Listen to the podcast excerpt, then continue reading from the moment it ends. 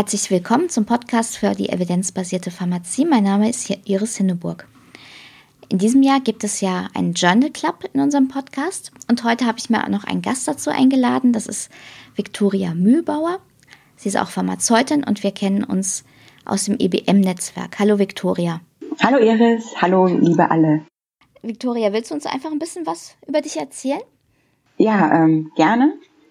Ähm, ich hast du ja schon gesagt, ich bin auch Pharmazeutin und ich ähm, die evidenzbasierte Pharmazie oder Medizin, das ist so ein bisschen das Thema, wofür ich so brenne. Und äh, darüber hinaus äh, engagiere ich mich noch im VDPP, das ist der Verein demokratischer Pharmazeutinnen und Pharmazeuten. Und äh, wir haben 2014 ähm, an der Erstellung dieses Antrags vom Deutschen Apothekertag mitgewirkt, wo es darum geht, dass die Evidenz für die Selbstmedikation quasi mal ordentlich aufbereitet wird und der Apothekerschaft auch zur Verfügung gestellt wird. Und deshalb äh, freut mich jetzt ganz besonders, dass ich jetzt mal Teil von deiner Podcast-Serie sein darf. Ja, sehr schön. Man muss dazu vielleicht noch sagen, dass bis heute dieser Beschluss des Apothekertages nicht adäquat umgesetzt ist. Aber das ist noch eine ganz andere Baustelle. Das, das ist eine Folge für sich, ja. Was machen wir denn heute, Viktoria? Also, ähm, heute haben wir uns vorgenommen, schauen wir uns mal an das Thema Kürbiskernextrakt zur, äh, bei benigner Prostatahyperplasie.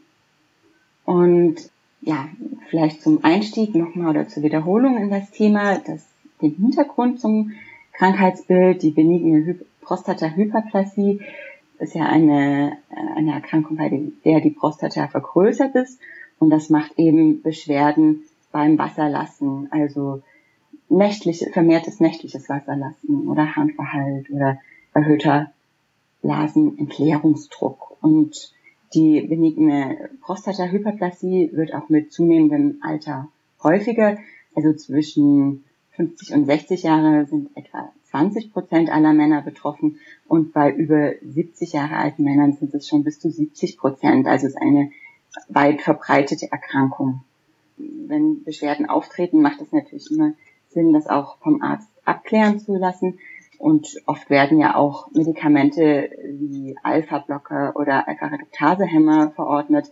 Aber manche Patienten möchten auch gerne in der Selbstmedikation oder unterstützend ähm, was einnehmen. Und da ist eins der häufig äh, verkauften Präparate eben der Kürbiskernextrakt. Wir haben uns jetzt ähm, den größten RCT angeschaut, den wir gefunden haben. Was meinst du, Iris? Kürbiskernextrakt bei benigner Prostatahyperplasie. Hilft das? Das muss ja helfen. Das wird ja doch in der Apotheke verkauft. Aber Scherz beiseite. Diese Studie, die ähm, könnte uns ja darüber Aufschluss geben. Die ist von 2015 und ist auch frei zugänglich. Ich habe den Link in die Show Notes gepackt. Wer sich das jetzt noch schnell runterladen will, immer los. Wir warten so lange auf euch. Schauen wir uns doch diese Studie mal genauer an. Das war eine sehr große Studie, die hat 1431 Patienten randomisiert. Das waren natürlich Männer mit benigner Prostatahyperplasie, die entsprechende Beschwerden hatten. Und die Beschwerden waren von mittlerer Intensität die Männer waren im Mittel 65 Jahre alt, also typische Patienten mit benigner Prostatahyperplasie. Und die hatten vorher keine Medikamente für ihre Beschwerden erhalten oder durften in den letzten sechs Monaten vor Studienbeginn keine eingenommen haben. Das Ganze war eine dreiarmige Studie. Da wurde getestet Kürbiskernextrakt versus Kürbiskerne versus ein Placebo. Und wir schauen uns aber jetzt nur den Arm an mit dem Kürbiskernextrakt. Von diesem Extrakt bekamen die Männer 500 Milligramm zweimal täglich, die in der Verum-Gruppe waren. Und diese Dosierung, das entspricht auch der Empfehlung in der Packungsbeilage. Die Studie dauerte zwölf Monate. Und was wurde denn da eigentlich gemessen? Also uns interessiert ja immer der primäre Endpunkt und das war in dem Fall das Ansprechen definiert als Verbesserung um mindestens fünf Punkte in der International Prostate Symptom Score. Ähm, das ist eine Skala, mit der eben verschiedene Symptome abgefragt werden und die ist auch hinreichend validiert. Die Skala geht bis von 1 bis 35, nur dass man ungefähr einschätzen kann, wie viel denn fünf Punkte sind. Das ist ein Fragebogen, wie gesagt, den die Patienten selbst ausfüllen sollen. Also der Patient gibt selber an, ob seine Beschwerden besser geworden sind oder nicht. Und deshalb ist äh, natürlich auch wichtig, dass die Verblindung gut ist, also dass der Patient nicht weiß, ob er jetzt den Kürbiskernextrakt oder das Placebo bekommt, weil das natürlich irgendwie auch Einfluss darauf haben kann, wie ich meine Beschwerden wahrnehme.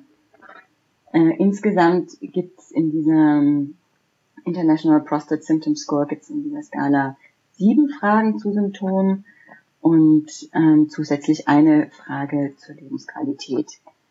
Und ob das jetzt klinisch relevant ist, diese Veränderung von fünf Punkten, das ist jetzt nicht so ganz klar. Diskutiert werden, dass es mindestens drei Punkte sein müsste oder eine Verbesserung von 25 Prozent gegenüber äh, des Ausgangswertes zu Beginn der Studie. Das waren hier in dieser Studie circa, hatten die Männer einen Wert von circa 16 Punkten, 25 Prozent wären vier Punkte. Also mit den fünf Punkten, das ist schon ganz okay. Das wird ungefähr hinhauen. Was man noch erwähnen sollte, sind die Interessenskonflikte. Also das ist eine Studie hier, die vom Hersteller gesponsert wurde. Und das wissen wir ja auch inzwischen alle ganz gut, dass Studien, die vom Hersteller gesponsert werden, tendenziell eher positiv für den Hersteller ausfallen. Aber schauen wir uns mal an, was hier rausgekommen ist. Genau, aber vorher, bevor wir die Ergebnisse angucken, müssen wir natürlich auch noch uns anschauen, ob das überhaupt denn ordentlich alles gemessen wurde. Also gibt es denn hier nennenswerten Risk of Bias in dieser Studie? Also Risk of Bias, diese Angaben ähm, finden sich ja im Methodenteil. Die ersten Punkte, die wir uns da anschauen wollen, ist die Randomisierung und das Concealment of Allocation. Die Randomisierung wurde hier in dieser Studie von einem Statistiker mit dem Computer erzeugt. Das ist meist ein ganz gutes äh, Verfahren. Also hier würden wir eher von einem niedrigen Bias-Risiko ausgehen. Das Concealment of Allocation, es gibt versiegelte Umschläge, die erst bei der Zuteilung geöffnet wurden. Auch das ist ein niedriges Bias-Risiko, wenn jetzt diese Umschläge nicht gerade durchsichtig sind, aber das nehmen wir jetzt eher mal nicht an. Und dann müssen wir natürlich schauen, waren denn die Gruppen zu Beginn auch gleich? Das kann man in der Tabelle 1 sehen. Und wenn wir uns die anschauen, sieht man schon ganz gut, die Gruppen stimmen eigentlich ganz gut überein, sowohl demografisch als auch im Hinblick auf die Beschwerden zu Beginn. Außer der Intervention, also Kürbiskernextrakt oder Placebo, ist natürlich auch immer wichtig zu schauen, haben beide Gruppen die gleiche Behandlung bekommen. Und ja, das ist auch hier der Fall. Es waren für beide Gruppen die gleichen Ausschlusskriterien, was Begleitmedikation und ähnliches betrifft. Wenn wir uns jetzt Abbildung 1 anschauen, kann man noch das, die Follow-up-Raten äh, in beiden Gruppen anschauen und der Loss to, to Follow-up, also die Patienten, die quasi verloren gegangen sind, ähm, ist auch vergleichbar in allen Gruppen und liegt bei ungefähr 13 Prozent. Iris, was muss man sich denn jetzt noch anschauen, wenn man das Risk of Bias bewerten will? Spannend ist ja an der Stelle dann auch immer zu sehen, sind denn auch tatsächlich die Daten von allen Patienten in die Studie eingeflossen. Das heißt also, haben die Patienten da tatsächlich eine ITT-Auswertung gemacht. Das ist tatsächlich der Fall, aber du hast ja eben schon gesagt, es gab Verluste von ungefähr 13 Prozent in, den, ähm, in jeder Gruppe von Patienten. Und dann ist natürlich die Frage, wie gehen dann, dann die Statistiker mit diesen fehlenden Daten um? Und die haben hier ein Verfahren angewendet, das heißt Last Observation Carried Forward oder LOCF ganz kurz. Das bedeutet im Prinzip, dass der letzte Wert, der gemessen oder erhoben wurde, im Prinzip weiter dann in die fehlenden für die fehlenden Werte eingesetzt wird. Das ist nicht immer ganz unproblematisch. Das kann zum Beispiel dann Probleme machen, ähm, wenn eben die Studienabbrüche mit den Nebenwirkungen des ähm, Mittels zusammenhängen, das gerade untersucht wird. Wenn man aber in diese Abbildung 1 reinschaut, sieht man, dass ähm, die Abbrüche wegen Nebenwirkungen in allen Gruppen ungefähr gleich häufig waren. Das waren jeweils so 10 bis 12 Teilnehmer. Das heißt, hier macht das wahrscheinlich nicht so viele Probleme. Wir können also davon ausgehen, dass im Hinblick auf die ITT-Auswertung hier auch ein niedriges Bias-Risiko vorliegt. Dann hattest du ja vorhin auch schon ganz richtig gesagt, ähm, dass der primäre Endpunkt, die Skala, die hier erhoben wird, das ist ein patientenberichtetes Outcome. Und da kann das total problematisch sein, wenn da die Verblindung fehlt.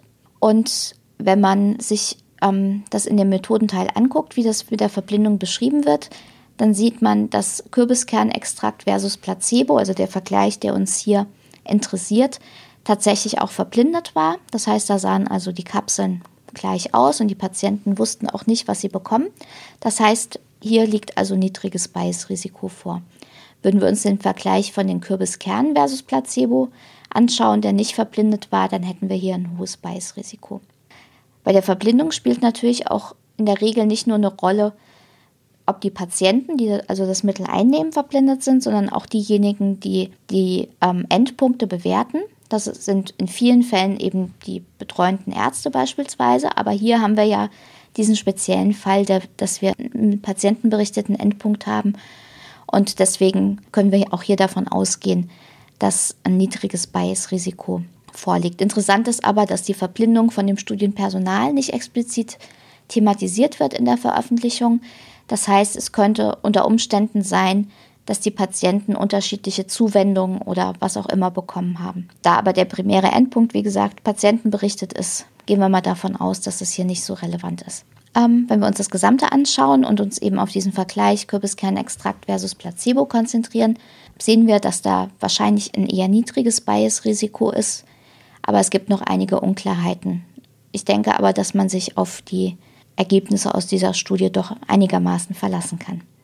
Jetzt genug des Vorgeplänkels. Jetzt interessiert uns natürlich, was ist bei dieser Studie denn rausgekommen? Ja, also wenn wir uns die Ergebnisse anschauen, schauen wir dazu am besten in die Tabelle 4. Und da sehen wir auch, ähm, die Ansprechrate nach zwölf Monaten war mit dem Extrakt 46,3 Prozent und in der Placebo-Gruppe waren es 47,8 Prozent der Patienten, die eine Verbesserung in diesem Score, äh, mit dem die Beschwerden erfasst wurden, um mindestens fünf Punkte hatten. Und das ist jetzt kein statistisch signifika signifikanter Unterschied zwischen den Gruppen. Und insgesamt ähm, geht der äh, Score im Mittel vom in der Gruppe mit dem Extrakt von 16,0 Punkte auf 11,7 Punkte zurück und in der Placebo-Gruppe von 16,1 auf 12,1 Punkte. Ja, und jetzt Iris, was, was ziehen wir da jetzt raus aus dieser Studie? Also die Studie hat ja keinen Unterschied zwischen Kürbiskernextrakt und Placebo finden können. Was ich aber noch auffällig fand, ist, dass ähm, selbst mit Placebo der Beschwerdescore deutlich zurückgeht. Ist es jetzt ein Placebo-Effekt der Kapseln ohne Wirkstoff oder drückt sich da die natürliche Schwankung der Erkrankung aus? Das kann man hier nicht sagen. Aber man sieht eben schon, dass solche Effekte dann offensichtlich auch Auswirkungen haben.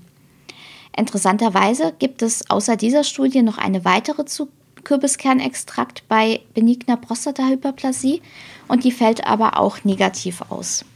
Wen das genauer interessiert, kann sich das auch bei Medizin Transparent nochmal genauer anschauen. Den Link packe ich dann auch in die Show Notes. Und jetzt würde mich natürlich wie immer interessieren, was macht ihr jetzt daraus für die Beratung in der Apotheke? Vielen Dank fürs Zuhören. Ich danke auch dir, Viktoria, dass du uns hier unterstützt hast. Sehr gerne. Und dann würde ich sagen, bis zum nächsten Mal. Tschüss.